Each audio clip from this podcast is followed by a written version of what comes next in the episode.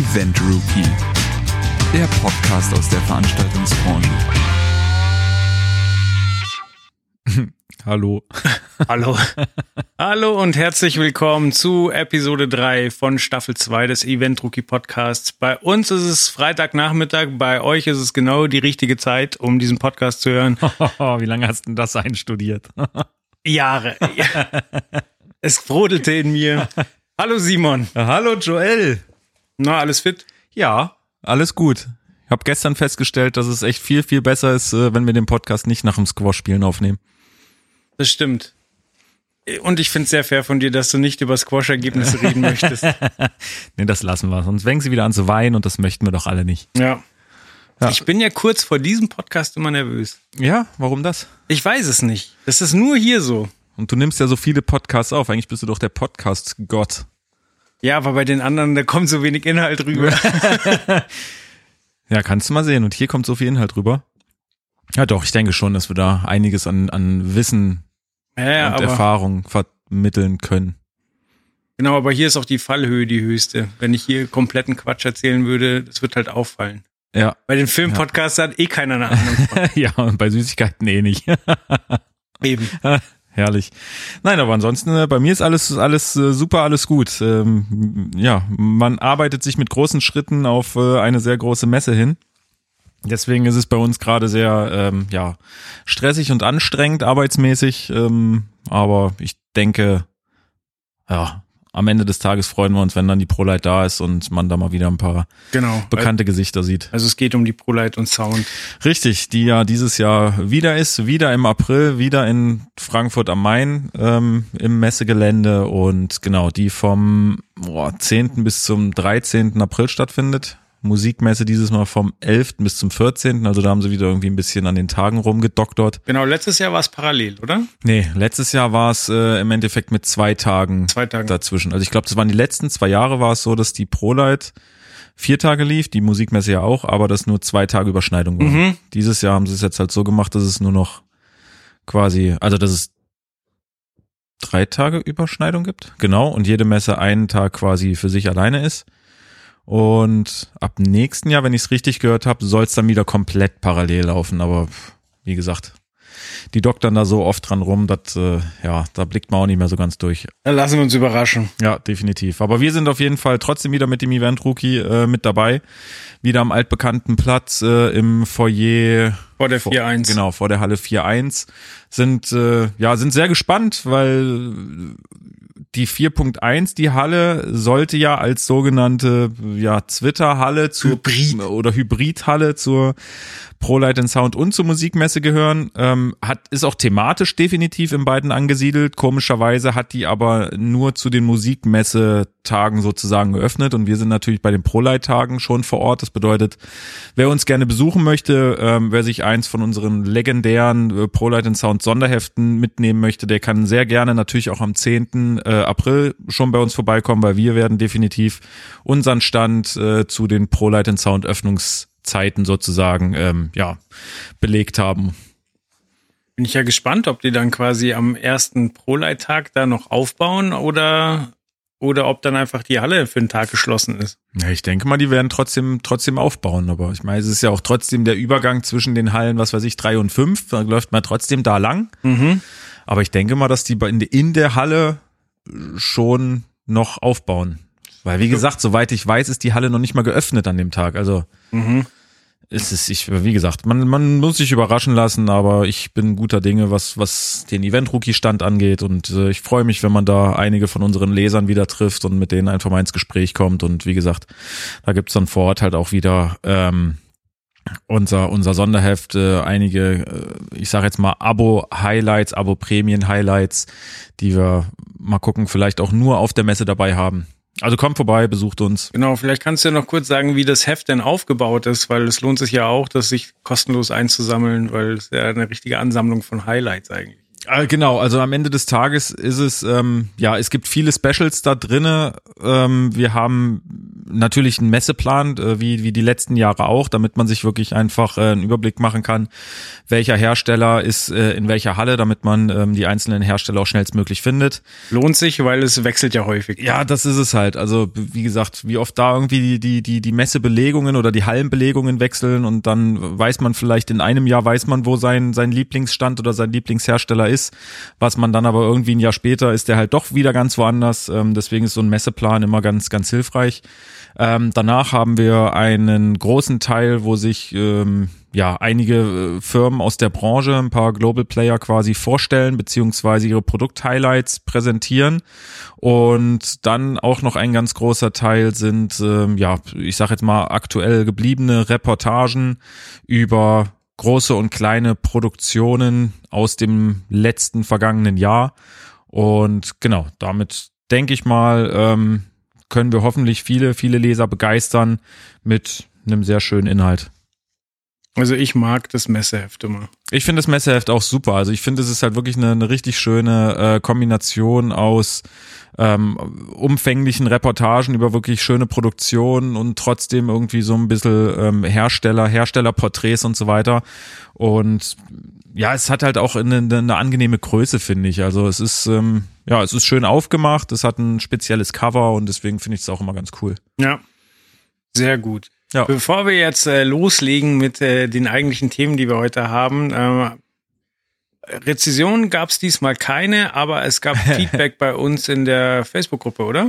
Ja, genau. Also äh, wir haben ja letzte in der letzten Folge darüber gesprochen, dass wir eine neu geschaffene Event Rookie Facebook-Gruppe haben, wo man sich über ja alltägliche Dinge, Fragen rund um die Veranstaltungstechnik, rund um den Event Rookie einfach unterhalten kann. Wir ähm, hauen dann natürlich auch immer mal wieder was, was rein, was im Endeffekt bei uns in der Redaktion so passiert. Und ähm, genau, das ähm, ist in unserer Event Rookie Facebook-Gruppe.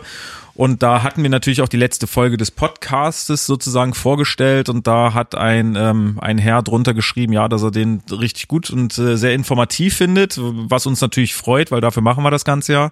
Dankeschön. Ähm, genau, es wurde aber angemerkt, dass wir doch, wenn es geht oder wenn wir es irgendwie hinkriegen, doch ein bisschen den Podcast oder jede Folge ein bisschen länger machen, ähm, dass er gerne so, ja, Podcasts in einer Länge von drei bis vier Stunden hört. Ähm, ja, gibt's bestimmt den einen oder anderen, können wir nur leider, denke ich mal, nicht wirklich umsetzen, ähm, weil wir erstens der Meinung sind, dass so so eine Stunde Podcast äh, pro Folge ist für uns einfach ein, eine angenehme, eine angenehme Länge pro Folge. Und ich denke, wir handeln trotzdem sehr, sehr viele Themen ab und man will natürlich auch gucken und aufpassen, dass man das in einer, in einer sehr hochwertigen Qualität rüberbringt und Themen jetzt nicht einfach nur abhandelt und äh, ganz schnell irgendwie Quatsch runter erzählt und ähm, ja, da ist drei, vier Stunden sorry Leute, aber das kriegen wir nicht wirklich hin. Also ich denke, wir bleiben bei dem Stundenformat und hoffen trotzdem äh, viele altbekannte Hörer ähm, ja in unseren Band zu ziehen beziehungsweise irgendwie neue Hörer zu rekrutieren. Gab es jetzt auch äh, erst vor kurzem eine Umfrage zu und da kam eigentlich raus, dass die ideale Podcastlänge 20 Minuten wäre. Das finde ich auch total witzig, weil okay. ich kenne auch keinen Podcast, der 20 Minuten dauert. Also ja, 20 Minuten fände ich auch jetzt auch ein bisschen sehr, sehr übertrieben wenig. Also ja. das kann ich mir jetzt auch nicht vorstellen, da irgendwie immer Schnipsel von 20 Minuten mehr anzuhören. Das stimmt.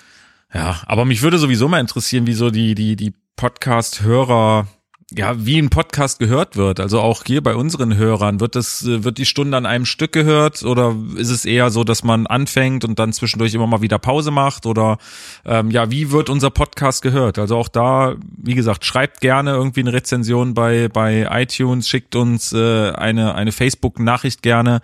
Ähm, wir reagieren eigentlich auf allen Kanälen relativ schnell. Wir versuchen es zumindest. Deswegen, ja, wir freuen uns über jegliche Mitteilung von euch. Ja, vor allen Dingen auch ähm, auf welchen welchen Geräten denn gehört wird. Also geht ja. ihr auf die Webseite, abonniert ihr es irgendwo, habt ihr Podcatcher, habt ihr hört es auf der Spielkonsole, hört ihr es beim Staubsaugen? ja, genau. Okay, ja. Dann fangen wir doch langsam an. Und äh, wir haben natürlich wieder ein, ein Thema, das ähm, andere nicht mit der Kneifzange anfassen würden, nachdem wir uns letztes Mal äh, mit äh, Bibi und Tina um Kopf und Kragen geredet haben haben wir äh, dieses Mal ein Thema, wo man als äh, erwachsener Mann auch nicht zugibt, dass man sich damit beschäftigt, aber ja doch, es ist so. Und zwar ähm, war der Simon bei Boybands Forever. Jo. Und äh, ja, wie der Name schon sagt, geht's da, geht's da um ein großes äh, Best-of von Boybands. Was war denn so die erste Boyband, die du so aktiv mitbekommen hast? Glaube, ja, nee, das weiß ich sogar ziemlich genau. Das war auf jeden Fall New Kids on the Block. Ähm, allerdings nur Step by Step. Also das war wirklich so das, das Lied, was ich äh, als kleiner Piefke hoch und runter gehört habe und total toll fand. Ähm, da weiß ich auch noch, da habe ich zu Ostern eine Kassette oder den, den das Album halt auf Kassette äh, ersucht sozusagen. Das weiß ich, ist mir im Kopf geblieben und ansonsten, wo ich sage ich jetzt mal richtig viele Songs gut fand, war äh, dann erst wieder East 17.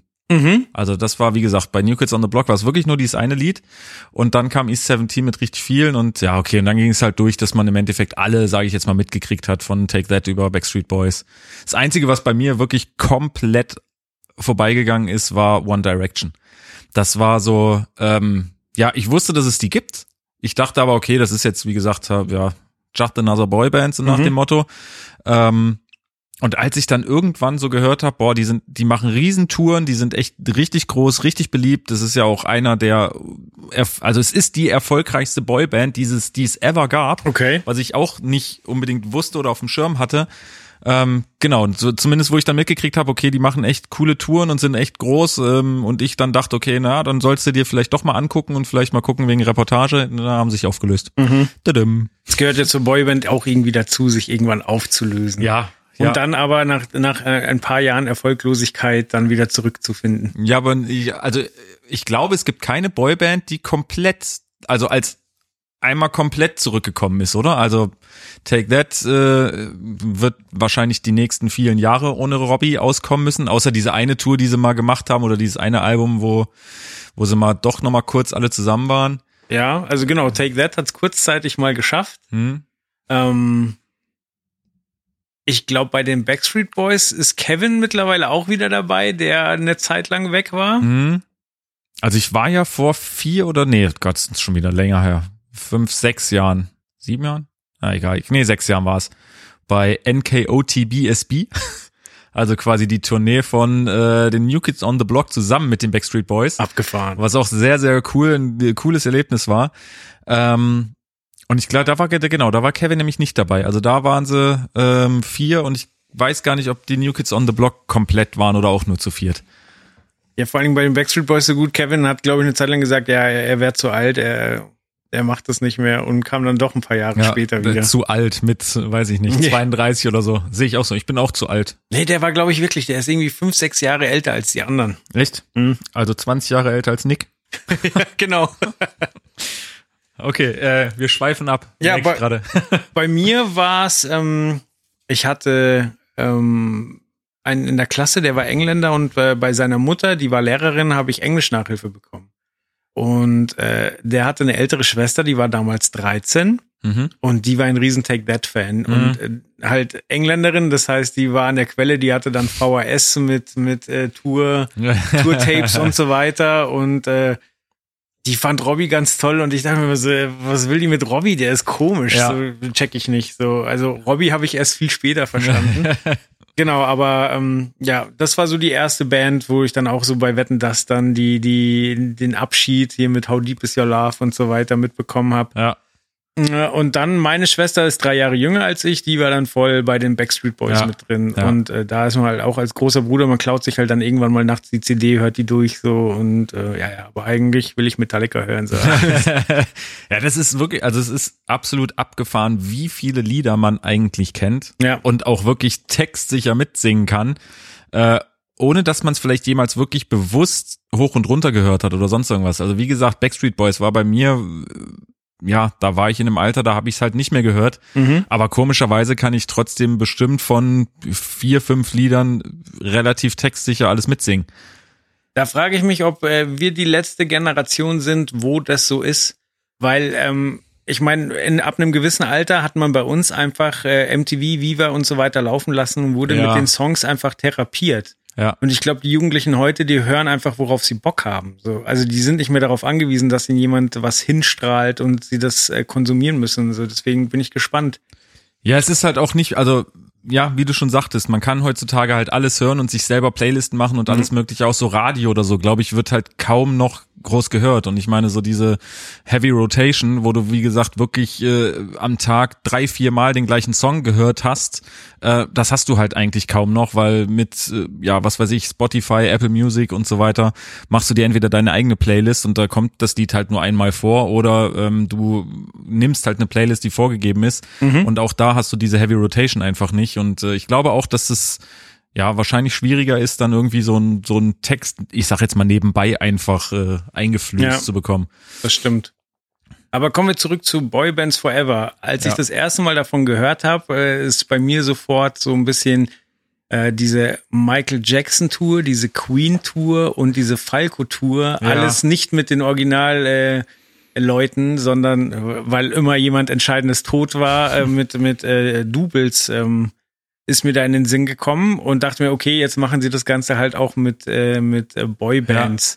Äh, aber du warst ja da und äh, hast festgestellt, dass es doch noch auch ein bisschen mehr ist, oder? Ja, ich, ich hatte genau den gleichen Eindruck wie du. Ich dachte auch, okay, das ist äh, im Endeffekt, ja, ich sag jetzt mal so eine so eine Show von anderthalb bis zwei Stunden, wo ganz viele Boyband-Titel einfach gecovert werden und aneinandergereiht werden und äh, viele Songs ähm, ja durch eine Coverband sozusagen hoch und runter gespielt werden. Ähm, wo ich dann ankam und die Show dann gesehen habe, musste ich doch feststellen, dass es eigentlich wirklich was ja nicht komplett anderes ist, aber es ist halt wirklich eine Mischung aus Musical, Theaterstück und ähm, ja und einer Popshow. Also es werden natürlich die ganzen großen Songs werden performt, aber mehr oder weniger auch immer in einem Kontext von einer Geschichte, die eigentlich erzählt wird. Also es geht bei Boybands Forever grob gesagt darum, okay, wie ist der Werdegang von so einer Boyband? Also erstens wird erklärt, woraus besteht eigentlich eine Boyband. Und das ist eigentlich immer das gleiche Schema. Es sind immer eigentlich fünf Sänger oder fünf Personen,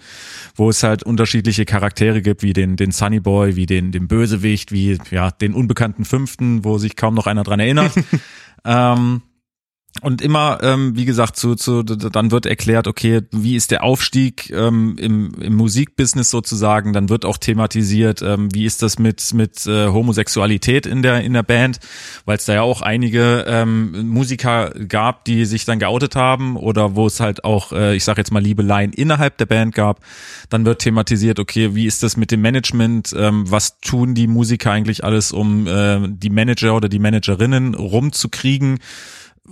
Bis halt wirklich die Band wird aufgelöst, es gibt ein, ein ja ein, Comeback und so weiter. Also es ist wirklich eine, eine Story, die richtig erzählt wird, aber auf eine total lustige Art und Weise. Also alles auch sehr überspitzt.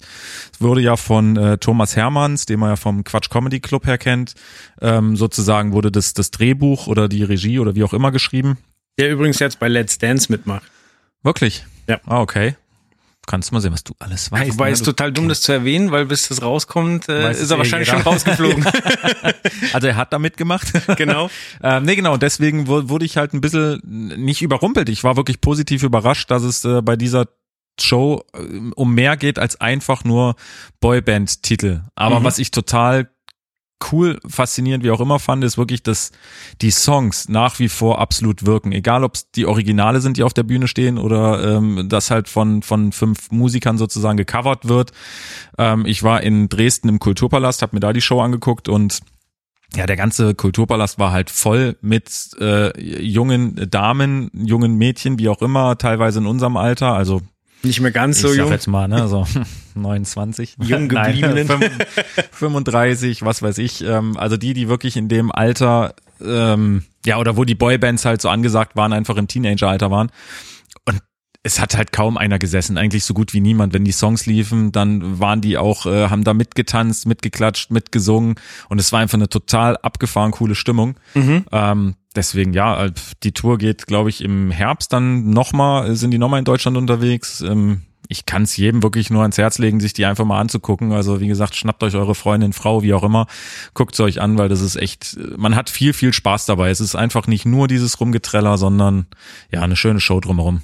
Ich glaube auch. Irgendwie ein Glas Sekt oder ein, äh, oder ein Bier davor rein Ja. und dann gute Zeit haben. Absolut, absolut. Man wird halt wirklich auch so ein bisschen, erstens, man wird absolut zurückversetzt in, in seine Teenagerzeit, wo man es wirklich einfach vielleicht mal hoch und runter gehört hat. Entweder freiwillig oder wie gesagt, weil es die Freundin damals gemacht hat und man es musste. Und ansonsten hat man da wirklich, ähm, ja, selbst als Single-Mann, man hat da genügend zu gucken. Also das ist, äh, ja, ähm, wie gesagt, guckt's euch an. Oder lest euch erstmal die Reportage bei uns im Heft durch. Zwinker, zwinker.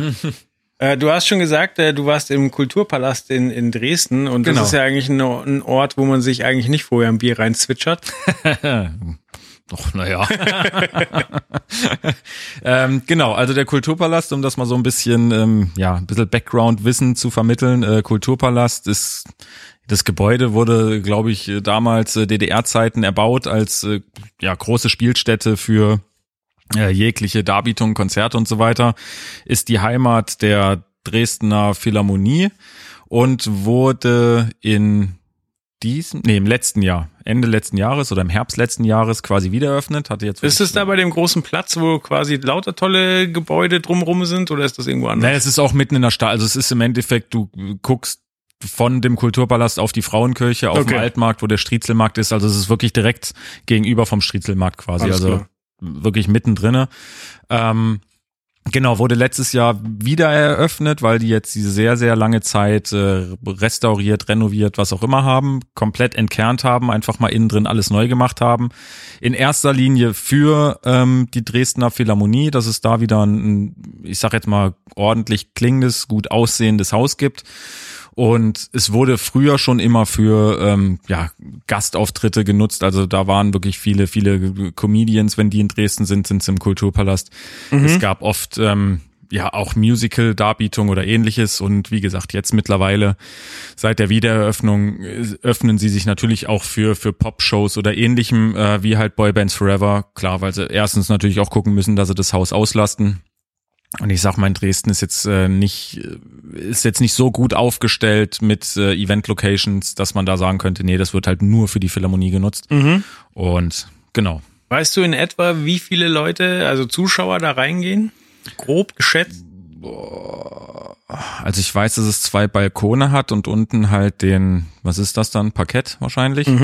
Ähm, genau, zwei Ränge, ein Parkett. Ich glaube, es müssten so um die 1000, 1200, 800, irgendwie. also, aber wie gesagt, nagel mich nicht drauf fest. Mhm. Also ich würde jetzt mal sagen, so roundabout 1000 vielleicht. Und da sitzen wir eigentlich relativ bequem, gell? Das ist dann schon großzügig mit, mit Gängen dazwischen und so weiter, weil ja jeder an seinen Platz kommen muss und so weiter, oder? Ja, also es also, ja, es ist jetzt natürlich nicht irgendwie hier äh, Business Class im, im Flieger so und so, aber es ist schon, es gibt auch neue Stühle jetzt und die waren schon echt gemütlich und es ist jetzt auch nicht so, dass man sich da irgendwie äh, die ganze Zeit immer auf den auf den Füßen rumtritt oder sonst was. Also wie gesagt, es ist nicht megamäßig groß, aber es ist schon angenehm Platz, sage ich jetzt mal. Okay. Ja. Das heißt, äh, so, jetzt versuchen wir das mal zu analysieren. Also es ist eigentlich fürs Orchester gedacht. Das heißt, wahrscheinlich ist es ein relativ hoher Raum, damit sich der Klang auch entfalten kann. Genau, also wie gesagt, es hat halt zwei Ränge. Das sagt ja schon, dass, es, dass es nicht unbedingt das, der, der, der kleinste Raum ist. Ähm, und äh, genau, wie gesagt, ist halt wirklich für die für die für die Philharmonie gedacht oder gebaut worden, sage ich jetzt mal. Und ähm, ich glaube, das ist halt auch wirklich das Problem, was äh, ich vor Ort festgestellt habe, was auch die Techniker vor Ort mitgesagt haben, dass das ähm, ja vom Konzept her suboptimal ist, nenne ich es jetzt einfach mal. Also wie gesagt, für Orchester, für Chor, für alles, was unverstärkt ist, ist das ähm, eine ne, ne traumhafte Location, weil die wirklich mit ähm, mit Akustiksegeln und mit mit wirklich in der Architektur so gearbeitet haben, dass du da perfekt äh, einen unverstärkten Klang wiedergeben kannst. Du kannst im obersten Rang auf dem letzten Platz sitzen, du hörst trotzdem einfach perfekt, ähm, wie das Orchester spielt. Du hörst eigentlich fast jede Geige einzeln. Ähm, Ja. Das ist wirklich traumhaft. Sobald du aber mit einer Verstärkung da reingehst, hast du halt das Problem, was du immer oder oft hast, dass du Reflexionen bekommst, noch und nöcher, ähm, und damit einfach der Klang nicht mehr ganz so toll ist. Ja, das hat dann auch zur, zur Wirkung, also das wurde mir halt im Interview vor Ort gesagt, dass es wirklich so ist oder sein kann, dass du im oberen Rang, also im zweiten Rang, sage ich jetzt mal an der Wand lang gehst und plötzlich hörst du halt die Snare äh, in einer absolut krassen Lautstärke und du gehst zwei Meter weiter und du hörst nichts mehr von der Snare und du gehst wieder zurück und hörst so und guckst und merkst, okay, es kommt nicht aus der PA, sondern es kommt von der Bühne. Und das ist halt einfach krass, wenn du dann daneben aber trotzdem noch das verstärkte Signal hast. Du hast halt einfach äh, Interferenzen und ähm, Überlagerungen von, von Sound noch und nöcher, was ja ein schönes Konzerterlebnis eigentlich ein bisschen ja fast schon unmöglich macht. Ja. Gibt es denn Möglichkeiten dagegen zu steuern? Also ähm, eigentlich nicht. Nee, du kannst im Endeffekt, du musst damit halt umgehen können oder ja, das Ding ist, äh, klar kann ein Systemtechniker schauen und versuchen, dass er irgendwie die PA entweder so hängt oder so einstellt, dass man es ein kleines bisschen minimieren kann, aber ähm, am Ende des Tages kannst du gegen Physik halt einfach nichts machen. Also bei Physik bist du halt machtlos als Techniker. Ja. Das bedeutet, wenn das so gebaut ist ähm, und wirklich auch so konzipiert wurde, dass es halt diese äh, Reflexion und Inter, also diese Reflexion halt einfach gibt, aber im Endeffekt nur dafür gibt, um den natürlichen Sound wiederzugeben, ähm, hast du eigentlich keine Chance, sobald du mit irgendwie ähm, ja einer verstärkten Band oder mit irgendwas da reingehst, dann da bist du wirklich machtlos. Also mhm. Das Einzige, was man machen kann, aber das ist halt schon weit im Vorfeld, ist, müssten halt eigentlich die Architekten mehr oder weniger mal aufwachen und sich überlegen, okay, wofür werden solche äh, Hallen überhaupt genutzt? Also ja. ist, natürlich sieht das wunderbar aus und ist natürlich auch, äh, wie gesagt, für den eigentlichen äh, Anwendungsfall ähm, perfekt ausgedacht. Also wie gesagt, dass sich sowas äh, reflektiert, ist super gut. Aber ich wüsste jetzt keine Halle, ähm, die nur davon lebt, irgendwie unverstärkten Sound wiederzugeben. Also mhm. ja, schwierig. Und da müssen vielleicht auch Architekten irgendwie mal entweder sich schulen oder aufwachen oder wie auch immer und sich überlegen, okay, so eine Location wird dafür gebaut, um irgendwo beides machen zu können. Und entweder muss man dann mit ähm, und ja, die Segelverfahren. ich wollte gerade sagen, mit mobilen Segeln oder mit irgendwas arbeiten, äh, was vielleicht ähm, ja beide Welten sozusagen äh, miteinander kombiniert und wo man halt beides machen kann. Ja, weil so macht es dann auch wirklich weder für den Techniker noch für den Zuschauer oder irgendwas Spaß. Ich meine, kostet ja auch alles irgendwo, äh, auch so eine Eintrittskarte kostet natürlich auch Geld. Mhm. Und ja, es macht ja auch sage ich jetzt mal, für die Location an sich keinen Sinn, wenn da irgendwie die Gäste rausgehen und sich denken, boah, was war denn das jetzt? Nee, da gehe ich nie wieder hin. Ist es ja auch doof. Weil Vor allen Dingen, es wandert ja nicht jeder rum, sondern ja. Der sitzt dann da und sagt, okay, ich habe keinen Bass gehört oder keine Snare, so, ja. so ein Scheiß. Ja, so. genau. So, das ist halt das Problem. Oder er hört halt, ist halt wirklich an einem Platz, wo es halt nur Kuddelmuddel ist und nur mhm. ähm, Gewitter. Brei. Ja, was auch doof ist, ähm, wie gesagt, das ist, äh, wäre halt schön, wenn da einfach mal ein bisschen mitgedacht wird, dass das einfach nicht geht. Also es sind ja auch andere Sachen, die einfach im Kulturpalast jetzt abgesehen vom vom vom Sound, ähm, die einfach irgendwo echt grenzwertig sind. Weiß ich nicht, wie eine Vorgabe, dass du halt irgendwie kein Kabel durch den Zuschauerraum ziehen kannst oder irgendwie oh. oder darfst. Ja, es ist alles irgendwo natürlich ein bisschen auf Sicherheit bedacht. Das ist ja auch alles schön und gut, sagt auch keiner was dagegen. Aber das Problem ist einfach, dann darf man es nicht öffnen, meiner Meinung nach, für äh, ein verstärktes, eine verstärkte mhm. Show, weil irgendwo musst du zu deinem Pult kommen. Ja. Ähm, Funksignal gibt's halt äh, kaum. Mhm. Deswegen ist es halt echt schwierig, solche Regelungen aufzustellen. Ähm, ja, aber wie gesagt, was, was soll man machen? Verstehe. Jetzt ist es so, man kann nur hoffen, dass in Zukunft vielleicht irgendwie besser wird. Ich habe mich vor kurzem mit einem FOH-Techniker unterhalten, äh, halt auch wegen dem Hallenklang. Das war in der München Olympiahalle. Mhm. Und äh, der hatte gesagt, Sound Pressure is not always your friend. Mhm. Also er meinte, bei so schwierigen Hallen gerne mal ein bisschen vom Druck runter. Das ja. hilft dir häufig, ja. äh, ein bisschen die Reflexion in den Griff zu kriegen. Definitiv. Also ich finde es sowieso spannend ähm, bei, bei unseren Reportagen. Das mache ich auch sehr gerne, dass ich wirklich die, die FOH-Mischer auch frage, ja, was er, was er jetzt halt von dieser einen Halle, wo wir jetzt gerade drin sind, vielleicht, was er davon hält. Und das ist auch wirklich auffällig, wie oft da in Deutschland gesagt wird, naja, hm, oh, also die Halle, man kommt damit klar, ist aber nicht so doll. Ja, ist nicht gerade bekannt für ihren tollen Klang. Ja, das mhm. ist echt abgefahren. Und dann geht man irgendwo ins Ausland ähm, und da hast du ganz, ganz viele Hallen, wo die Leute sagen, es ist einfach perfekt, es ist ideal gemacht. Also ich war vor, oh Gott, ich weiß gar nicht mehr, wann das war und bei welcher Reportage, ähm, aber zumindest im, im Ziggo Dome in äh, Amsterdam. Okay. Dann hatte ich mich halt auch mit dem, mit dem FOH-Techniker unterhalten, der gesagt hat, das ist hier einer der bestklingendsten Hallen, die er irgendwie jemals erlebt und gesehen hat. Und das ist halt auch wirklich eine Riesenhalle. Also es ist jetzt nicht so, dass man sagt, na okay, bei so kleinen Hallen, da kriegt man das hin, aber es ist wirklich eine Riesenarena. Ähm, und das zeigt auch, dass es wie gesagt, dass es ja geht von der Architektur her und von allem möglichen. Man muss sich halt einfach nur darauf einlassen. Und wie gesagt, auch bei der bei der Boybands Forever Reportage in äh, in Dresden ähm, habe ich mit dem mit dem äh, Roger Wagner gesprochen, der der FOH Mischer ist und habe ihn halt auch gefragt, naja, wie gesagt, wie sieht er die Halle? Das habe ich ja jetzt schon äh, ja gesagt und dann habe ich ihn halt auch gefragt, ja, wie sieht's mit anderen Hallen aus? Und er sagt auch, ey, im Ausland, in, in Frankreich, in Niederlanden und so weiter, da hast du Hallen, die klingen einfach nur absolut genial. Das ist total abgefahren, was da die Architekten irgendwie hinkriegen. Aber da ist es halt auch einfach so, da, da will sich der Architekt nicht unbedingt ein Denkmal bauen, sondern die gucken halt, okay, für was wird's genutzt oder soll genutzt werden. Zweckdienlich. Und dann genau wird halt nach dem Zweck irgendwie gebaut und äh, geplant ja, wie gesagt, es, es bleibt spannend. Man darf äh, gespannt sein, was da, was da noch so kommt. Man kann halt wirklich nur hoffen, dass gerade so Mehrzweckhallen, was, wo der Name ja schon Programm ist, ähm, ja, mehr auch wirklich auf dieses Event- und Konzertthema eingehen und einfach gucken, wie kriege ich einen ordentlichen Sound hin. Ja. Äh, ja, wenn wir gerade eh schon äh, übers äh, Ausland sprechen und wie da die Hallen klingen, du warst ja auch in einem Club jetzt vor kurzem, der im Ausland ist, und zwar in London. In London. London. Genau, ich war ähm, auch für eine Reportage aus der aktuellen Ausgabe ähm, war ich in äh, The Steel Yard, so heißt der Club in London, mitten in London.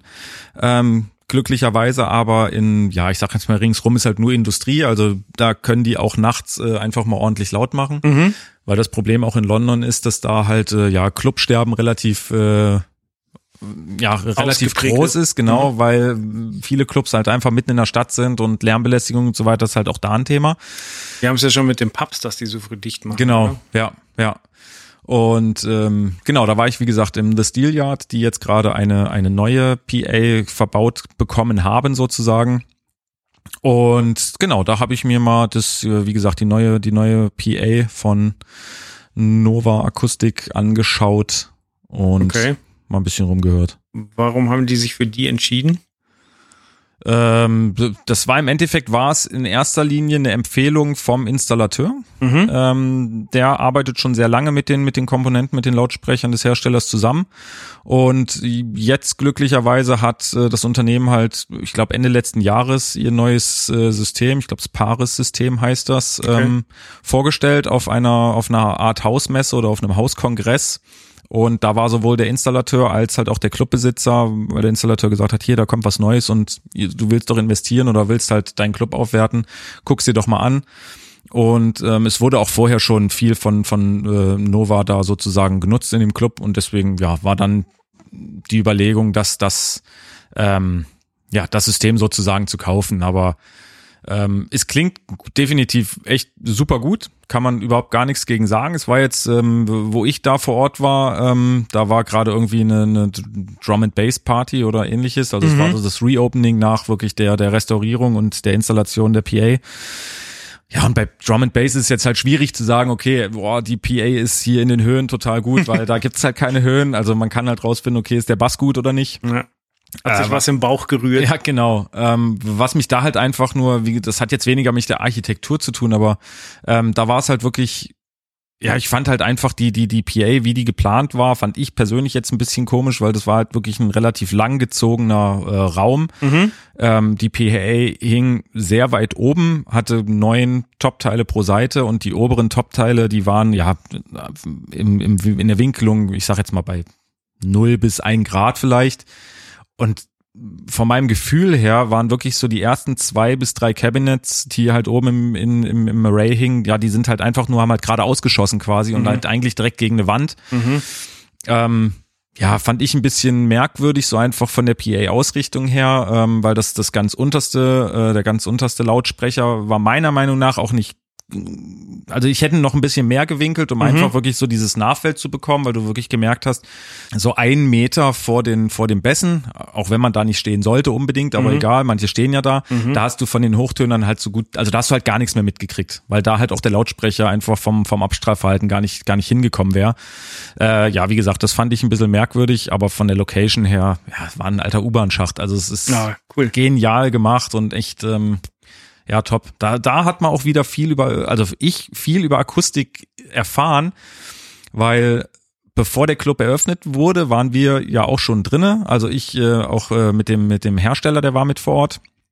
Und ähm, ja, wie man es halt von, von so alten U-Bahn-Schächten kennt, sind halt viele, viele Gewölbe. Und es war eine, eine Situation, wo ich halt, sage ich jetzt mal, auf dem Mainfloor stand und in dem anderen Raum stand halt ähm, der der der Hersteller, der der Markus Falter war mit ähm, vom vom Hersteller und wir hatten uns halt einfach so ein bisschen, also wir waren zwischen uns waren vielleicht so fünf bis zehn Meter, sage ich jetzt mal, Mhm. und wir hatten uns halt unterhalten. Er hatte irgendwas gesagt und ich habe ihn aber in einer wahnsinnigen Lautstärke gehört. Okay. Und dann bin ich irgendwie mal zwei Meter nach hinten oder nach vorne gegangen und da war das überhaupt gar nicht mehr so. Sondern es war wirklich durch diesen Bogen, durch dieses Gewölbe wurde dieser, die Sprache so verstärkt, ähm, dass ich das richtig laut sozusagen gehört habe und das war äh, ja sehr faszinierend einfach was was äh, Klang und Architektur, also wie das miteinander wirken kann. Ja. Ja, Cool. so ist es. War es denn auch wieder so, dass, ähm, dass der Augenmerk, äh, dass das Augenmerk schon auf dem Sound lag und Licht eher vernachlässigt wurde? Also, weil wir hatten es ja letztens, äh, äh, hatten wir über das Hugus gesprochen, was ja jetzt auch im, im aktuellen Heft erscheint. Wir hatten aber schon letztes Mal drüber gesprochen. Mhm. Und äh, also da kann man ja nicht sagen vernachlässigt, da wurde sich ja schon ein Kopf gemacht und so weiter, aber es war schon so, dass in der Budgetplanung erstmal der Sound vorging und da ge richtig geklotzt wurde und äh, bei, beim Licht dann schon sehr zweckmäßig gesucht wurde. Ja. Also, ja, muss ich ganz ehrlich sagen, war in dem Fall jetzt leider Gottes auch wieder so. Ähm, wobei ich jetzt nicht sagen würde, dass die verbauten Geräte irgendwie schlecht sind oder irgendwas. Es waren halt einfach noch die alten Bestandsgeräte sozusagen. Ähm, das waren Spot und Beam Moving Lights von äh, Chauvet ähm, für, ich sag jetzt mal das Effektlicht und dann gab es noch ein paar ähm, Washlights für ja Architekturbeleuchtung oder für für ja doch, also waren halt fest verbaut sozusagen.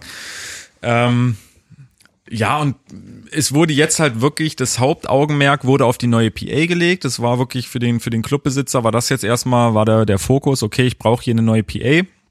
Ich will den Sound einfach verbessern. Äh, und bei der Lichttechnik, die wurde sozusagen, ja, war halt drinne und blieb halt auch drinne. Ähm, ob da jetzt irgendwann noch mal mehr kommt, wage ich zu bezweifeln, kann natürlich sein, aber ich denke, es wird jetzt erstmal so so bleiben. Also wie gesagt, in dem Sinne war es auch wieder so wie im äh, Hugos, dass da wirklich erstmal mehr Kraft und mehr Budget in die PA gelegt wurde, als äh, zu sagen, okay, komm, wir machen jetzt einmal einen Rundumschlag, machen hier einen kompletten Cut und machen alles komplett neu äh, von Licht über vielleicht auch äh, Video mit Visuals und so weiter, könnte man da eigentlich perfekt arbeiten. Vor allem der Club ist wirklich so mehr für elektronische Musik ausgelegt, also wie gesagt Drum and Bass und das ganze Zeug und da wird ja mittlerweile sehr sehr viel mit mit VJs und äh, Videotechnik und so weiter gearbeitet und das hätte man da in dem in dem Metier auf jeden Fall perfekt machen können. Wie gesagt, jetzt war es erstmal die PA. Mal gucken, ähm, ja, wenn ich irgendwann mal wieder in London bin, gucke ich vielleicht noch vorbei, ob sie da an anderer technischer Stelle auch nachgearbeitet haben. Also für mich ist das total seltsam, dass, dass da so wenig Fokus drauf gelegt wird, weil ich glaube, den meisten Standard-Club-Besuchern, so, ja, die wollen schon laute Musik, aber Mhm. also die wollen halt ein bisschen Druck spüren, aber denen ist der Klang an sich jetzt erstmal nicht so wichtig. Und die Clubs, die dir im Gedächtnis hängen bleiben, sind auch die, die optisch was zu bieten Ja. haben. Also die ausgefallen sind und wirklich mehr machen als, als ähm, der Standard-Club. Ja, aber ich glaube, da teilt sich halt auch so ein bisschen die Clublandschaft. Also wenn man sich wirklich so Clubs anguckt, wo das, also wo viel auf äh, Visuelles gelegt wird. Mhm. Ich meine, da gibt's ja wirklich ganz, ganz viele. Da bin ich jetzt auch gerade dran an, an ein paar großen Clubs ähm, für eine Reportage, wo ich mir schon so ein paar YouTube-Videos angeguckt habe, wo wirklich super viel mit, äh, wie gesagt, Lichttechnik, mit ähm, Videotechnik und Ähnlichem gearbeitet wird. Ähm, das ist echt abgefahren, was da teilweise reingebaut wird. Ähm, und da ist es dann aber auch wirklich so, dass, ja, wie du schon sagtest, dass da halt weniger ähm, Kraft und so weiter in die PA gelegt wird, sondern Mhm. mehr aufs, aufs äh, Visuelle. Und dann gibt's halt wiederum die andere Seite vom Club, wo es halt genau andersrum ist, wo halt wirklich ganz, ganz viel in die, in die PA investiert wird.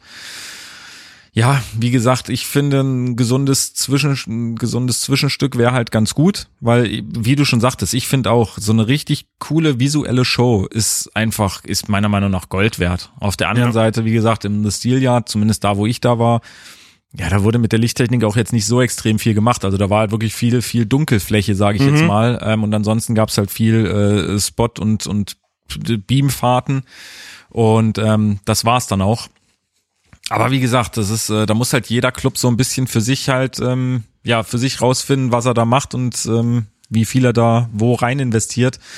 Aber klar, ob ja, ob das jetzt so der mega geile Sound ist, ähm, ja, ist natürlich auch schwierig. Wie gesagt, was, was da mir zum Beispiel gesagt wurde, das konnte ich nicht ausprobieren, wollte ich auch nicht unbedingt, ist halt das, das DPA, ähm, die spürt sich oder die, die hört sich lauter an, als sie in Wirklichkeit ist. Also Mhm. wenn du da irgendwie mit, mit einem Pegelmesser hingehst, dann ist der niedriger als das, was du eigentlich denken würdest, was natürlich wieder zur, zur, ähm, zur Folge hat, dass du dieses, dieses Fiepen auf dem Ohr am nächsten Tag nicht so ausgeprägt hast wie vielleicht in anderen Clubs, wo weniger Wert auf die PA gelegt wird. Okay. Und wenn das so ist, dann merken es die Besucher natürlich schon. Also ich kenne das selber natürlich auch aus, aus jungen Jahren, sage ich Mhm. jetzt mal, ähm, in die Clubs, wo man wirklich so, was weiß ich, wenn du samstags weg warst und du bist Sonntag aufgewacht und hast bis abends echt so ein, so ein Drücken und so ein Mhm. Fiepen auf dem Ohr, dann hast du dir das nächste Mal schon ein bisschen überlegt, ne, okay, boah, gehe ich da jetzt hin oder gehe ich lieber ganz äh, ans andere Ende Ja. sozusagen der PA? Und wenn du dann einen Club hast, wo du das einfach überhaupt nicht hast, da gehst du dann auch wirklich gerne hin. Also Mhm. ich glaube, man muss da halt einfach so ein gutes Zwischending finden zwischen einer coolen visuellen Show, aber auch echt einer hochwertigen äh, Soundanlage. Ja, da ist wahrscheinlich auch noch ein Punkt, wenn es halt ein, ein umgebauter U-Bahn-Schacht Ja. ist, dann, dann hat das ja auch Charme quasi, dass du da irgendwie in einer besonderen Location bist und dann musst du vielleicht gar nicht mehr so viel mit dem Licht arbeiten. Ja, das ist es halt. Und ich glaube, da musst du dann halt auch wirklich genau gucken, was du dir für eine PA dahin hängst, weil da Ja. kannst du halt auch nicht 0815 nehmen, weil dann hast du wieder das Thema Reflexion und so weiter und da kriegst du dann auch keinen ordentlichen Sound hin und dann hat, wie gesagt, auch ein Clubbesucher keinen Spaß Ja, mehr. richtig. Gut, dann, Ja. Dann äh, hier, äh, das wird jetzt wieder ein Hardcut. Keine Ahnung, wie ich das überleiten soll. Und zwar äh, ist unser nächstes Thema äh, Personaldienstleistung und Arbeitnehmerüberlassung. ja, schwieriges Ding. Allerdings. Ja, es ist ein sehr trockenes Thema, finde ich, aber trotzdem, also gerade jetzt zur Zeit finde ich, ähm, ja, gerade Arbeitnehmerüberlassung ist irgendwie seit seit äh, ein, zwei Jahren in aller Munde in der Branche und wie gesagt auch ein großes Thema. Aber klar, es ist halt irgendwie ein bisschen trocken. Ja. Du mir Arbeitnehmerüberlassung auf den Zettel geschrieben hast, da erstmal, was will er mir sagen? Ja, du bist raus. ja, Genau. Ja, wir sprechen das jetzt hier im Podcast an. ja. Okay, das war's schon. Tschüss. Genau. ähm, nee, um was geht's da eigentlich? Bei was? Arbeitnehmerüberlassung? Ja. Ähm, aber wie gesagt, das ist, das ist jetzt wirklich so ein, so ein äh, Thema, wo ich hoffe, dass ich es richtig wiedergebe. Ähm, wie gesagt, wir haben oder ich habe mich mit einem ähm, Personaldienstleister sozusagen unterhalten. Was bedeutet, er ist, äh, es ist ein halt ein Unternehmen, was in erster Linie äh, Helfer, Techniker und so weiter vermittelt. Ähm, und damit hat er sehr, sehr viel mit diesem Thema Arbeitnehmerüberlassung zu tun. Ähm, also es geht darum, bei dieser Arbeitnehmerüberlassung, ähm, die gibt es seit, ich glaube, Ende der 80er Jahre, wurde in erster Linie von der Politik ins Leben gerufen für ähm, ja, Zeitarbeitsfirmen. Also Firmen, die Personal wiederum an eine andere Firma vermieten oder vermitteln, wie man es auch immer nennen möchte. Genau. Und Ähm. der Arbeitnehmer ist bei der Zeitarbeitsfirma angestellt, äh, hat für die eigentliche Firma den Vorteil, dass sie halt äh, keine unbefristeten Verträge ausstellen müssen, sondern quasi äh, die Zeitarbeitsfirma beauftragen, jemanden zu beschäftigen. Genau, genau. Also am Ende des Tages geht's wie gesagt, genau darum, man braucht, sage ich jetzt mal, für ähm, einen kurzen Zeitraum mehr Personal. Ähm, man kann da in dem Sinne dann nicht auf einen freien Mitarbeiter, also auf einen Selbstständigen zurückgreifen, weil dann ist es in dem Sinne nicht mehr selbstständig.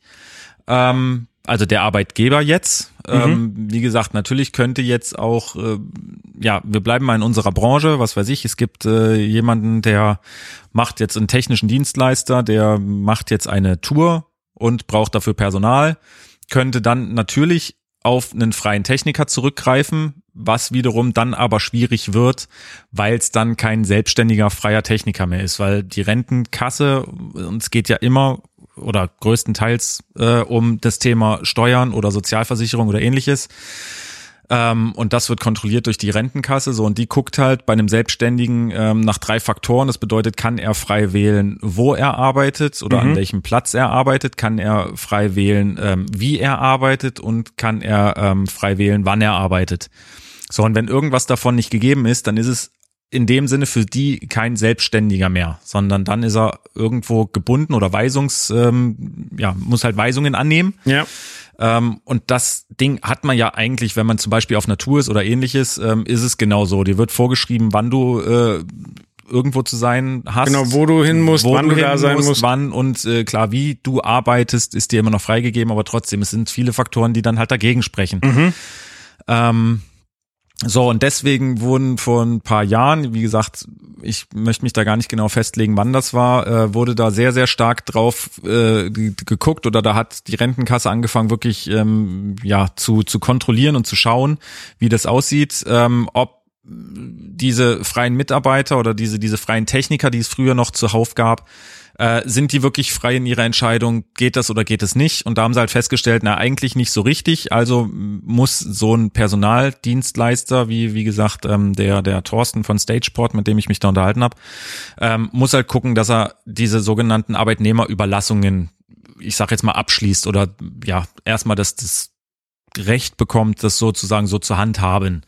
So, und das bedeutet wiederum, er muss die Leute fest anstellen bei sich, Ja. also die sind bei ihm fest angestellt Mhm. und er kann dann, wie sage ich jetzt wirklich meine Zeitarbeitsfirma sozusagen, ähm, Techniker, Helfer, Meister, wer auch immer, jeder, der bei ihm halt angestellt ist, dann sozusagen vermitteln ähm, oder wie gesagt, deswegen auch der Name, ähm, den Arbeitnehmer übermitteln. Ähm, das bedeutet, wenn jetzt ein Auftraggeber kommt zum Thorsten und sagt, hier übrigens, wir haben hier irgendwie, ähm, ja, eine große Arena-Show, was weiß ich, eine Helene Fischer, wir brauchen irgendwie für ähm, den Aufbau der Bühne, brauchen wir halt zwei Wochen ähm, und wir brauchen hier vor Ort aber zehn Helfer. Dann macht er mit dem Auftraggeber, mit dieser Helene Fischer ähm, Company quasi einen, einen, einen Vertrag, dass er seine Mitarbeiter denen überlässt und dadurch kann er das sozusagen machen Mhm. Wie gesagt, die hätten natürlich auch irgendwie auf dem freien Markt gucken können. Wen finde ich da? Ähm, gibt's freie Techniker, gibt's freie Helfer? Das wäre dann aber, wie gesagt, nicht mehr rechtens, weil es sind dann keine Selbstständigen, es sind keine freien Techniker und damit würden sich eigentlich beide ähm, oder mehr oder weniger mehr diese Helene Fischer ähm, Company strafbar machen, weil die sich natürlich die Sozialabgaben sparen, wenn sie auf freie Techniker zurückgreifen. So, und das ist halt das Problem. Und deswegen ähm, gibt es diese Arbeitnehmerüberlassungen, was äh, für die Branche auf der einen Seite äh, total gut ist, also einfach, wie gesagt, es hat Vor- und Nachteile, wie fast alles im Leben. Ähm, es ist natürlich so, dass für die Techniker und Helfer, die dann quasi fest angestellt sind, sind sie halt wirklich in einem Angestelltenverhältnis, was super ist, weil es wird, wie gesagt, Sozialabgabe geleistet. Es werden, äh, die Krankenkasse wird bezahlt, wie gesagt, wie bei einem ganz normalen Angestellten. Ja. Und das war ja oft das Problem, dass diese ganzen freien Techniker, ähm, ja, wenn sie jetzt, sage ich jetzt mal, die Ausbildung zur Fachkraft für Veranstaltungstechnik gemacht haben, so danach haben sich frei als freie Techniker, also haben sich einen Gewerbeschein geholt und haben sich und ihr Wissen sozusagen weitervermittelt, haben aber nie an ja eine Renten eine Rente, Rentenversicherung oder irgendwas oder eine Vorsorge gedacht, haben äh, eine Krankenkasse abgeschlossen, äh, die vielleicht nicht unbedingt die teuerste war, ähm, weil man es am Anfang einfach noch nicht so richtig bezahlen konnte, die dafür aber vielleicht auch vom Leistungskatalog her grottenschlecht war. Ähm, und das wird irgendwann einem einfach mal brutal auf den Fuß fallen, gerade das Thema Rente, wenn man dann irgendwann mit 60 oder was weiß ich wie alt da sitzt und sich denkt, ich habe jetzt mein ganzes Leben lang als Selbstständiger gearbeitet, konnte mir nichts äh, zur Seite legen und jetzt hocke ich hier und muss im Endeffekt auf Sozialhilfe plädieren. Ähm, da ist es natürlich super, dass diese ganzen freien Techniker eigentlich, ja, dass sowas mehr oder weniger ausstirbt weil sie halt wirklich irgendwo fest angestellt sein müssen und alles wird für sie ähm, ja bezahlt quasi, also die die Sozialversicherung. Auf der anderen Seite ist es natürlich schwierig ähm, für ein Unternehmen. Wie gesagt, man kann sich jetzt nicht plötzlich irgendwie 50 äh, Techniker anstellen, ähm, weil da ist die Auftragslage vielleicht gut für, aber auch nicht so gut, weil es gibt ja auch ähm, Höhen und Tiefen. Ja. Ähm, deswegen war es natürlich auch für die Firmen definitiv gut, dass man einen Pool vielleicht von freien Technikern hatte. Und wenn dann was Großes anstand, dann, dann hat man die halt, sage ich jetzt mal, gebucht. Und wenn nicht, dann war alles in Ordnung. Ähm, und dann ist es natürlich auch für die Techniker an sich vielleicht manchmal gar nicht so vorteilhaft, einfach vielleicht auch was das Thema Horizonterweiterung angeht. Also so ist man halt in einer Firma fest angestellt kriegt immer dieselben Pulte kriegt, von Latz. Genau, hat immer das gleiche, hat immer mit dem gleichen zu tun. Als freier Techniker hätte man vielleicht mal was weiß ich, bei Blackbox Music irgendwie eine schöne Tournee mitmachen können. Dann hat man danach irgendwo mit, mit der Pool Group, mit Set and Fire oder irgendwas vielleicht eine Konferenz gemacht. Ähm, da hätte man vielleicht einfach viel, viel mehr von dieser ganzen Branche miterlebt. Ähm, deswegen, wie gesagt, sehe ich das Ganze ja als Vor- und Nachteil. Mhm. Ja. Wie gesagt, es ist eigentlich echt ein schwieriges Thema. Es ist ein sehr trockenes Thema. Es ist aber ein sehr, sehr wichtiges Thema. Man sollte sich da definitiv auch mit beschäftigen. Gerade erstens als Firma, wenn man ähm, ja viel mit mit freien Mitarbeitern arbeitet oder gearbeitet hat. Extrem wichtig ist es natürlich auch für für junge Techniker oder generell für Techniker, ähm, die sich vielleicht gerade selbstständig machen, machen wollen, gemacht haben, wie auch immer, dass sie einfach gucken müssen, okay. Ähm, was darf ich überhaupt noch, was geht überhaupt noch, ähm, darf ich überhaupt, sage ich jetzt mal blöd gesagt, als, als äh, freier Techniker noch groß Jobs annehmen oder nicht. Ähm, da muss ich ganz ehrlich sagen, da gibt's ganz, ganz viele äh, Leute, die sich damit vielleicht oder bestimmt auskennen. Da gibt's ja zum Beispiel auch äh, den ISDV, den es seit ein paar Jahren gibt. Immer eine sehr, sehr gute Anlaufstelle, wenn man wirklich äh, Fragen zu solchen Themen hat. Ähm, da muss ich ganz ehrlich sagen, bin ich dann irgendwann mit meinem Wissen raus. Es ist aber einfach ein Thema, wo wir beim Event Rookie gesagt haben, wir müssen uns damit beschäftigen, wir wollen uns damit beschäftigen und ähm, genau, so ist zumindest erstmal in Kurzform das, was Arbeitnehmerüberlassung heißt, bedeutet Ja. und so weiter. Ich finde diese drei Regeln faszinierend, so wenn man, weil wenn man da näher drüber nachdenkt so und mal aus der Branche rausgeht, so wenn du jetzt jemanden hast, der, der ähm, irgendwas handwerklich erledigt, keine Ahnung, baumäßig, keine Ahnung, jemand, der Fliesen legt, so dann beauftragst du den selber, so der, der ist halt auch selbstständig, aber du machst ja mit dem auch einen Termin aus und sagst ihm, wo er sein muss, nämlich bei dir zu Hause im Badezimmer. Und äh, wie lange? So, er macht ja aus, also er sagt halt, er braucht zwei Tage, so, aber dann ist auch klar, quasi, du musst ihm die Tür aufmachen. Das heißt, äh, ihr müsst euch abstimmen, wann das Ganze passiert.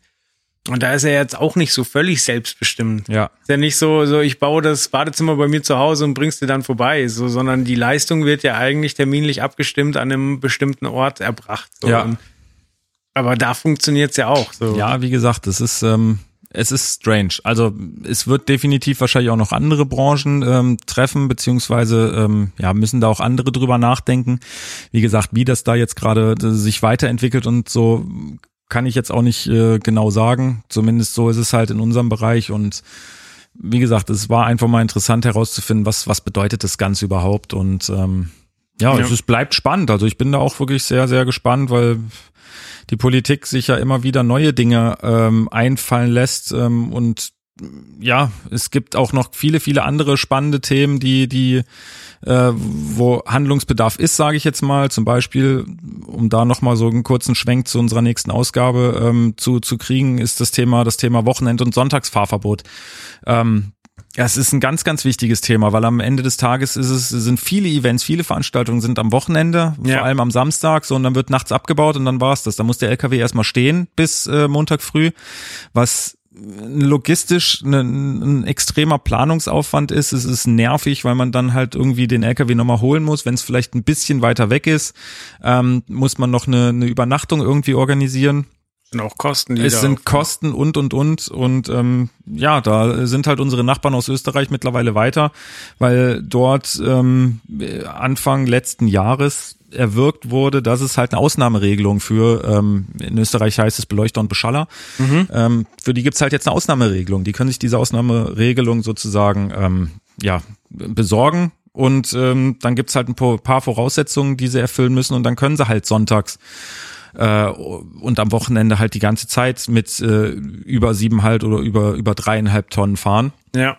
Und ich finde, sowas sollte in Deutschland halt auch mal nachgedacht werden. Aber irgendwie ist es halt, Ja, wichtig ist Ja. nur, dass es halt äh, wirklich äh, feste Richtlinien gibt, die man auch nicht so ohne weiteres umgehen kann. Nicht, dass dann jede Spedition sich eine Genehmigung besorgt hat, sondern da muss halt Ja. ganz klar festgelegt sein, warum hast du das Recht, sonntags zu fahren. definitiv, definitiv. Also wie gesagt, da das haben die Österreicher wirklich sehr gut hingekriegt, da auch ein, ähm, ja, ein Vorgabenkatalog sozusagen zu erstellen. Wann darf ich, was darf ich und so weiter. Ich habe da beim, äh, ich weiß gar nicht, wie das heißt, Bundesministerium für Verkehr wahrscheinlich, äh, angefragt und da kam auch eine Antwort netterweise, aber ja, da Da malen die Mühlen ein bisschen Danke langsamer. für Ihre Anfrage. Ja, ja, genau. Ähm, Ja, Okay. So, jetzt haben wir so viel über Arbeitnehmer gesprochen, aber wir können auch mal drüber sprechen, was passiert denn, wenn die mal krank sind? So, weil wir sind alle Menschen.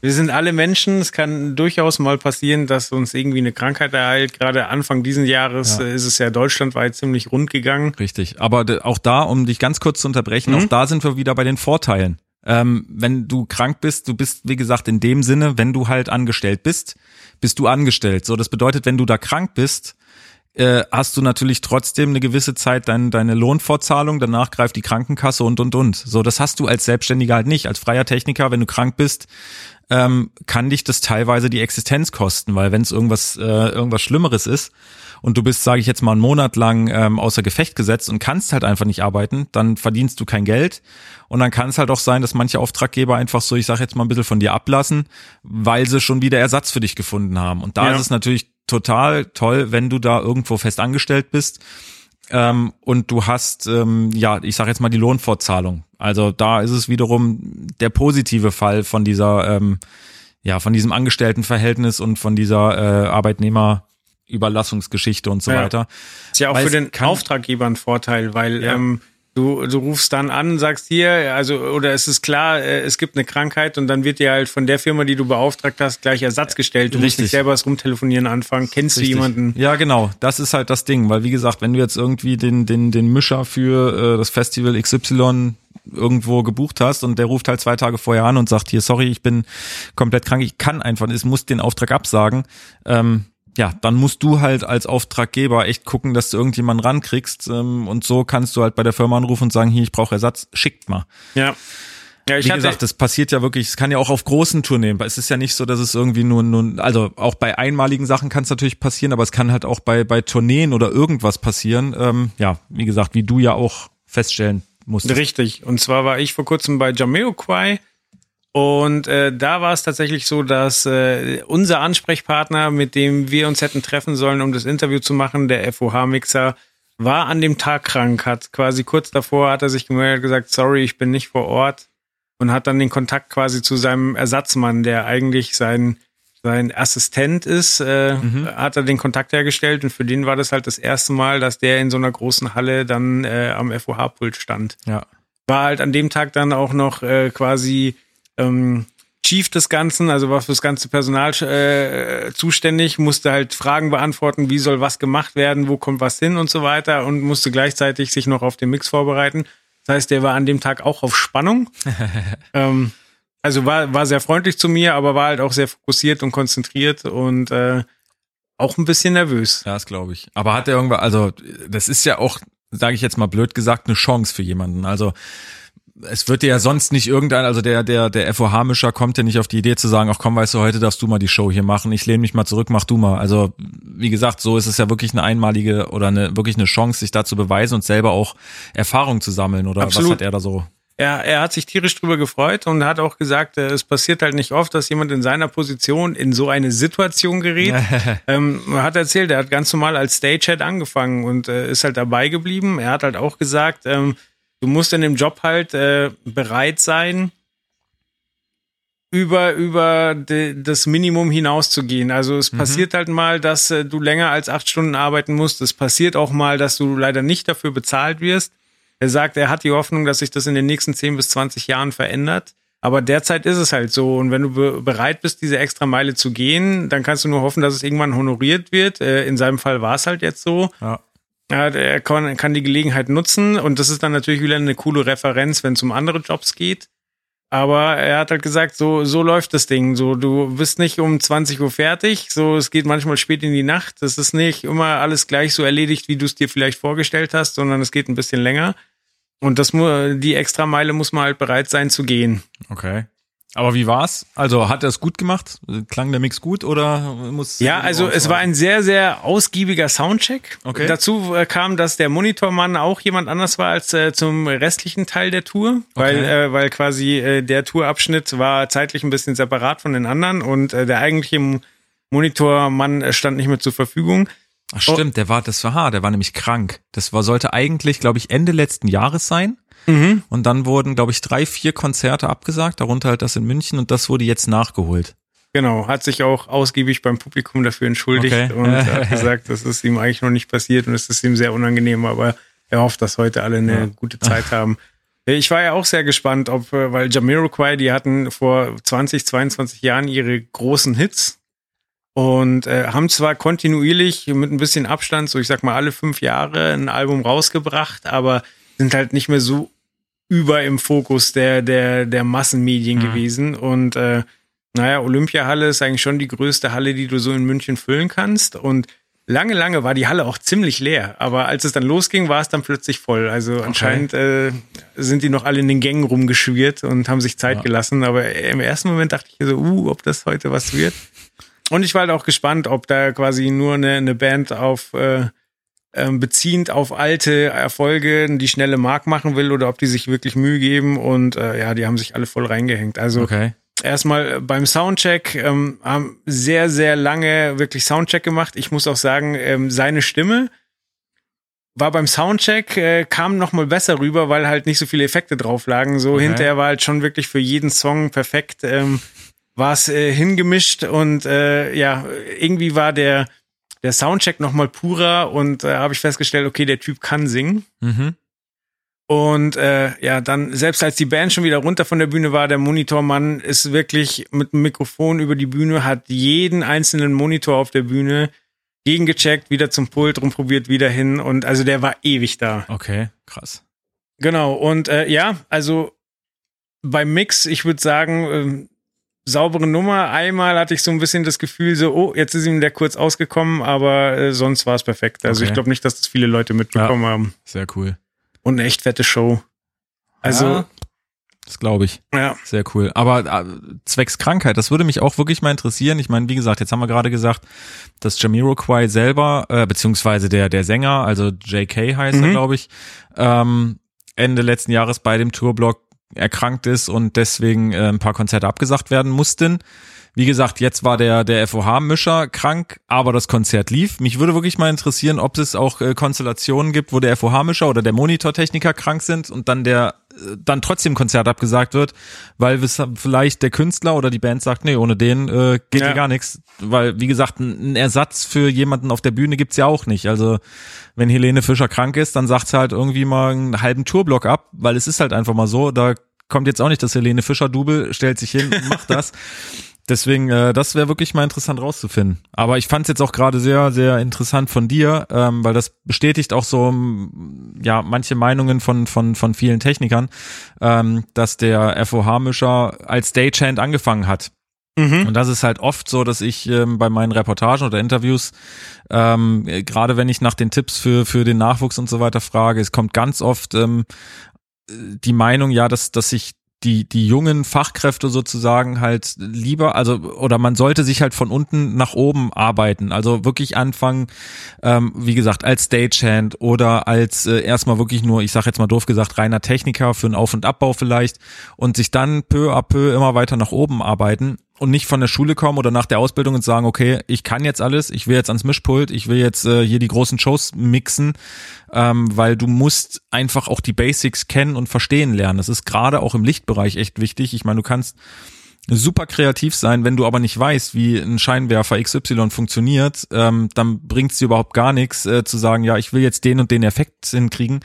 Wie gesagt, wenn der Scheinwerfer den einfach gar nicht kann, ähm, den du vielleicht zur Verfügung hast, dann, wie gesagt, kannst du kreativ sein, wie du willst. Deswegen ist das meiner Meinung nach wirklich einer der, der ganz besonderen und der wichtigen Tipps, dass man wirklich äh, von den Basics sozusagen sich hocharbeitet und erstmal guckt, okay, was, wie funktioniert das alles überhaupt? Und wie gesagt, sich dann peu à peu hocharbeitet. Und ja, wie man bei Jamiroquai sieht, kann man ja dann trotzdem irgendwie in der Ja. Olympiahalle plötzlich am Pult stehen und muss ähm, ja eine, eine erfolgreich oder weltweit angesehene Band mischen. Ja. Ich meine, das ist, glaube ich, in ganz vielen Bereichen so. In der Küche fängst du auch mit Kartoffelschälen an und wirst nicht sofort hier an die ausgefallenen Soßen und Kreationen gesetzt. Und weißt du das? Bist du Koch eigentlich? mein, mein Vater ist ausgebildeter Koch. Ah. Und ähm, ja, ich glaube, das ist auch ganz wichtig, um, um äh, Respekt für andere zu haben. Ja. Einfach, ähm, du arbeitest da mit vielen Gewerken zusammen, mit vielen Personen zusammen. Es kommen immer wieder Fremde rein und äh, da ist, glaube ich, so ein gewisser Grundrespekt ganz wichtig. Und dass eben halt, ich meine, die Show läuft nur, wenn alle zusammenarbeiten und nur weil du jetzt hier das ausgefallene Design machst, heißt es nicht, dass du oder dass du auch mehr Geld verdienst, heißt es nicht, dass du jemanden, der jetzt nur Lampen hinhängt, irgendwie abfällig ja. abfällig äh, behandeln musst. So. Und wenn du es selber mal gemacht hast, dann glaube ich, verinnerlichst du das äh, viel mehr. Richtig, ja, ja. Du schätzt, also ja, du weißt halt einfach, was steckt dahinter. Das ist halt, wie gesagt, nicht einfach nur, okay, Kabel reinstecken, fertig ist, sondern es ist äh, körperlich anstrengende Arbeit und und und. Und deswegen denke ich auch, man sollte alles irgendwo mal gesehen und durchlebt haben, ähm, bevor man, ja, wie gesagt, äh, die große Diva im FOH wird. Ja.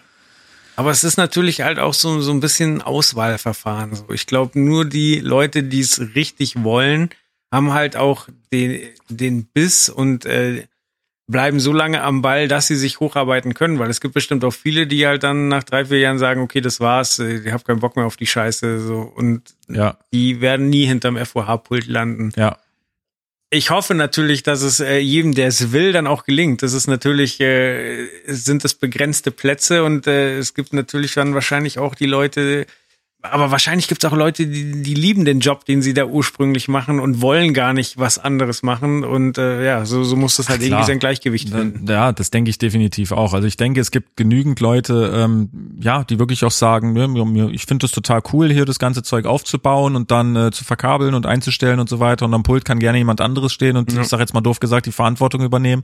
Ich will den Krach ähm, gar weil, nicht hören. Ich ja, baue das auf und gehe. Ja, nach dem Motto. Und ich meine, das ist halt wirklich so. Am Ende des Tages ist der, der am Pult steht oder der Systemtechniker oder wer auch immer, ähm, ist halt der, der den Hut auf hat. Und wenn dann irgendwas nicht stimmt, dann ist es dann, kräht kein Hahn danach, ob jetzt irgendein Helfer da was weiß ich, ein Kabel falsch angesteckt hat oder irgendwas falsch programmiert am, am, am Scheinwerfer hat oder sonst irgendwas, ähm, sondern dann ist der halt der, der den Hut auf hat. Und ähm, das ist halt eine Verantwortung, die wollen bestimmt auch einige nicht übernehmen. Und wie gesagt, wer ans Pult will, und das ist, glaube ich, in dieser Branche bestimmt auch in vielen anderen, aber ich finde es in der Branche sehr, sehr ausgeprägt, ähm, ist einfach, dass man selber, man muss engagiert sein und man muss selber einfach sich auf den Hosenboden setzen und machen und tun und lernen und was weiß ich. Mhm. Du kannst nicht was weiß ich, jetzt bei fünf Konzerten den FOH-Mischer beobachten und danach denken, okay, ich kann's, sondern du musst halt gucken, dass du dir irgendwo einen Pult schnappst, dass du selber ausprobierst, dass du dir vielleicht, wie gesagt, und das hatten wir oft schon das Thema, irgendwie eine Nachwuchsband suchst und mit denen auf Tour gehst oder irgendwas.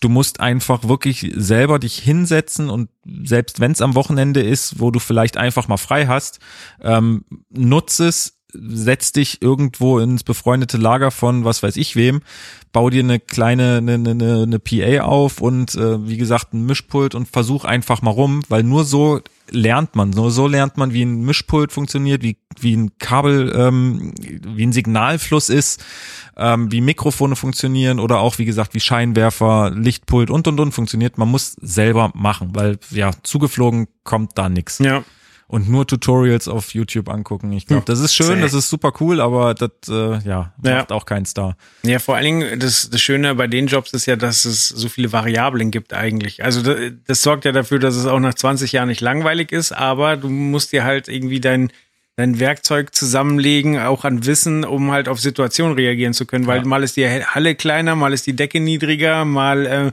ist das vorhandene Licht vor Ort eine Katastrophe und du musst trotzdem was draus machen so ja. und das sind halt einfach ganz viele verschiedene Varian äh, Variablen und da hilft halt einfach nur Üben und Erfahrung. Ja, sammeln. Erfahrung, Erfahrung ist halt wirklich, glaube ich, das A und O. Also wie gesagt, erstens, du musst mit erstmal mit deinem Equipment, was du dabei hast, einfach ähm, echt gut drauf sein. Ja. Und wie gesagt, dann ist halt wirklich einfach das Ding ganz wichtig. Wie gesagt, du musst Erfahrung haben und du musst mit gewissen Situationen umgehen können. Also wo ich selber noch auf Tour war mit äh, meiner Tanztheatergruppe, ähm, da waren wir wirklich, da waren wir im, im Schauspielhaus St. Petersburg mit, weiß ich nicht, zweieinhalbtausend Plätzen und mhm. einer Riesenbühne, wo alles äh, Picobello Top-Equipment und so weiter. Und danach waren wir irgendwie in, äh, in England in irgendeinem kleinen Kaschemmen-Theater, mhm. ähm, wo es, ja, wo du das, was auf dem Reiter stehst, definitiv nicht bekommen hast. Mhm. Sondern wer da anfängt zu schwitzen und sich, wie gesagt, mit dem Equipment nicht auskennt und nicht weiß, was er jetzt da machen soll, der wird halt hoffnungslos untergehen. Mhm. Da muss man halt cool bleiben und sich denken, okay, ich muss halt einfach mal das Beste draus machen und das kriege ich auch hin und äh, am Ende wird die Show gut. Und das ist das A und O generell. Ähm, du kannst den ganzen Tag rumfluchen, du kannst den ganzen Tag sagen, es ist alles äh, der letzte Rotz hier. ich krieg das nicht hin und das geht alles nicht und ich krieg nicht das, was ich will. Alles schön und gut. Punkt 20 Uhr oder was weiß ich, wenn Doors open ist, wenn die Show losgeht und das Publikum sitzt drin, muss es laufen. Ja. So, und das ist das A und O. Bis dahin, sage ich jetzt mal doof gesagt, kann jeder fluchen und machen, was er will. Aber das ist das, das, das Wichtigste überhaupt, weil wenn das nicht ist, ja, dann war es das auch äh, mit der Karriere in diesem, in diesem Beruf. Ja. Amen. Das haben wir, ja, genau. haben wir nochmal schön moralischen Schlusspunkt Ja, gesetzt. Schön mit der Keule drauf. So, Leute, reißt euch zusammen. genau. So, jetzt müssen wir noch ungefähr drei Stunden, oder? Dann haben wir unsere vier Stunden auch voll. Richtig, wir ja, Hatten ganz uns ja mal, wir hatten uns überlegt, so, wo, wo wir das gelesen haben, wir machen einfach so ein bis anderthalb Stunden reden wir und dann machen wir den Rest nur noch rosa rauschen. Ja. Ist so super, dann könnt ihr schön was hören, während ihr auf Job seid und könnt danach äh, die PA messen mit dem rosa Rauschen. Ja. Nee, ich, ich render das Ganze einfach viermal so langsam raus, muss ich nur hochpitchen, quasi um das Ja. auszugleichen. Ja, super. was war denn mit denen los? Dann sprechen wir wie Dorisch in Walisch. Oh ja, Okay. sehr gut. Ja, dann äh, danke für fürs äh, Ausführen. Ja, das, äh, das hat mir Spaß gemacht mal wieder. Äh, ich, wie gesagt, nochmal, ich würde mich echt sehr freuen oder wir würden uns wirklich freuen, wenn wir uns auf der ProLight Sound äh, irgendwo sehen. Wenn ihr konkrete Fragen habt, die ihr gerne persönlich mit uns besprechen wollt oder sonst was, ähm, gerne, gerne auch vorher sich melden. Was weiß ich, können uns auch einen festen Termin ausmachen, was äh, immer nicht so schlecht ist, äh, weil wir viel unterwegs sind. Aber wie gesagt, ansonsten gerne auch einfach spontan an unseren Stand kommen. Wir freuen uns auf euch. Ähm, wenn wir nicht da sind, einfach äh, bei unseren netten Damen am Stand, ähm, ja, eine Info hinterlassen und äh, wir melden uns, wie gesagt, auf nahezu jedem Kanal. Also dann. Na dann, bis bald. Ciao.